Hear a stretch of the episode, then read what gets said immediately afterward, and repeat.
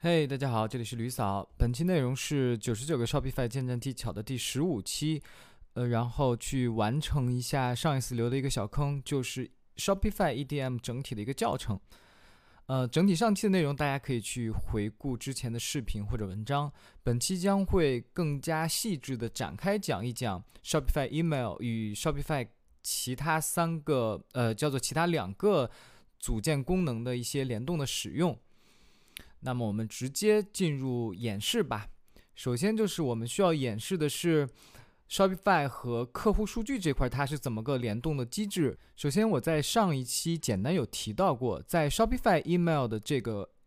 呃这个这个功能之中呢，其实我们的收件人是没有办法直接输入收件地址的。它必须得依靠于你的 subscribers，其实 subscriber 就是指你的 customers，也就是整体的你的站的这些用户数据，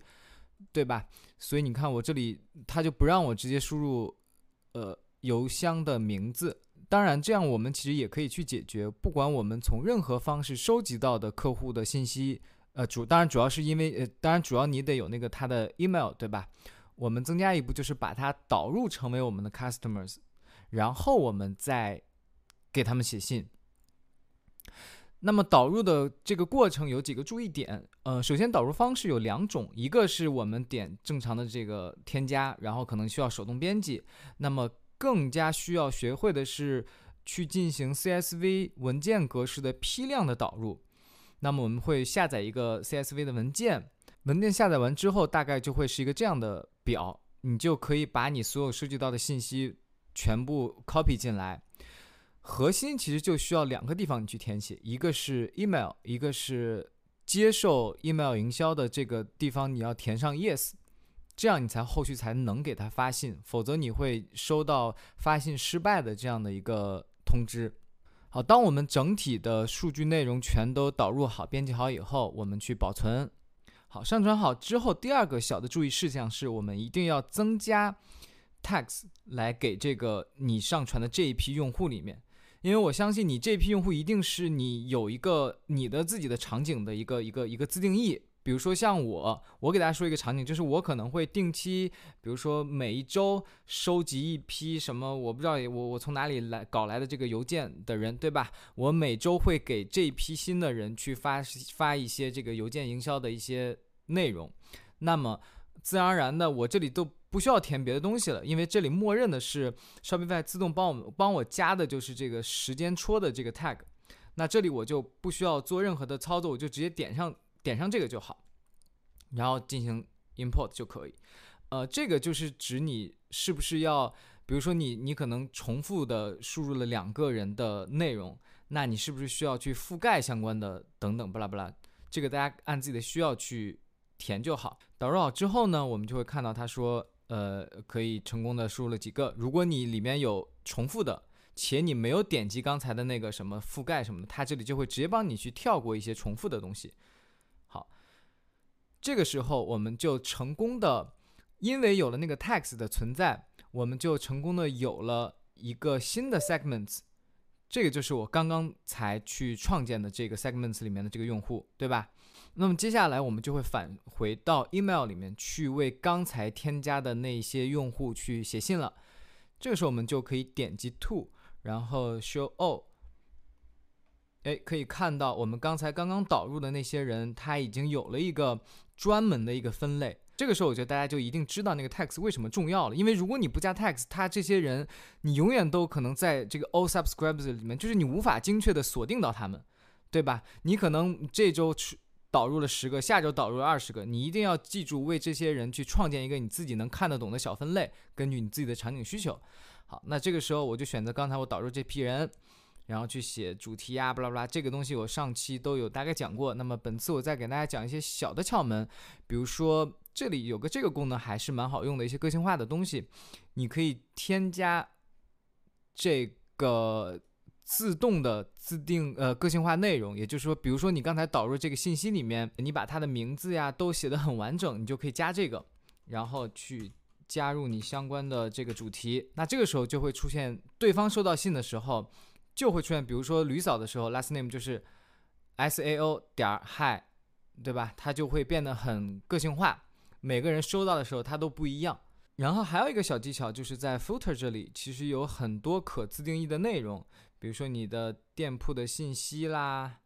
然后比如说你可以增加一些你的 social media 的这些 icon 和链接，然后这些链接你一定要按它这个格式去填好就可以。那这里就不做赘述，然后正常的发送的上一期有讲，就是 review，然后 send 就可以。好，那么接下来我会给大家讲一下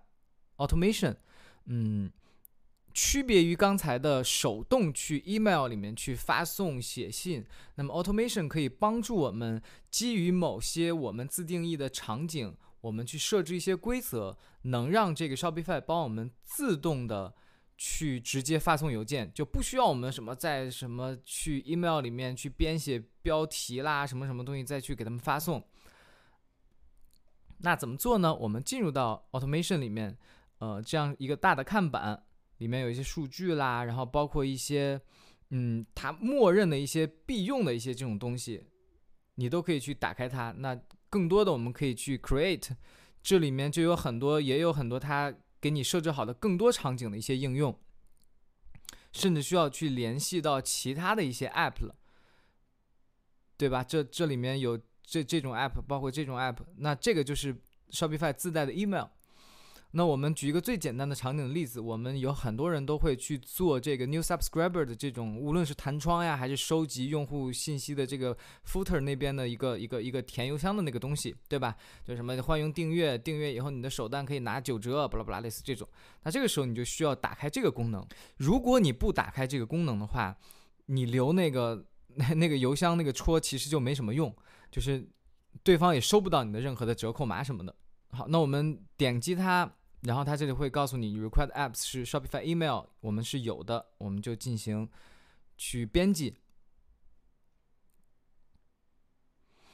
整体的编辑的逻辑也很清晰，其实就是如果你简单小时候学过那种编程什么的，就很熟悉这种界面，就是你设置各种的触发的条件、规则，比如说当怎么怎么样的时候，然后我要看一下到底怎么怎么样，巴拉巴拉的。然后我要给他怎么怎么样，do this，对吧？其实，呃，我建议大家新手其实完全用刚才那些给你设置好的自定义场景里面的东西就完全足够用了。那这里的话，我们需要做的就是把我们的这个，呃，所谓的这个 email 需要的模板给它编辑一下，对吧？具体的编辑我们进入就又回到了刚才那个 email 里面的编辑。我第一期也讲过，大家可以按照自己的需求去往里面加入你的自己，比如说这个我是。呃，new subscribers 的这种欢迎的折扣码，我这个邮件里面一定会加入一个九折码，对吧？那你到时候在你的 email 里面就把那个九折码的那个相关的模块放进去就好。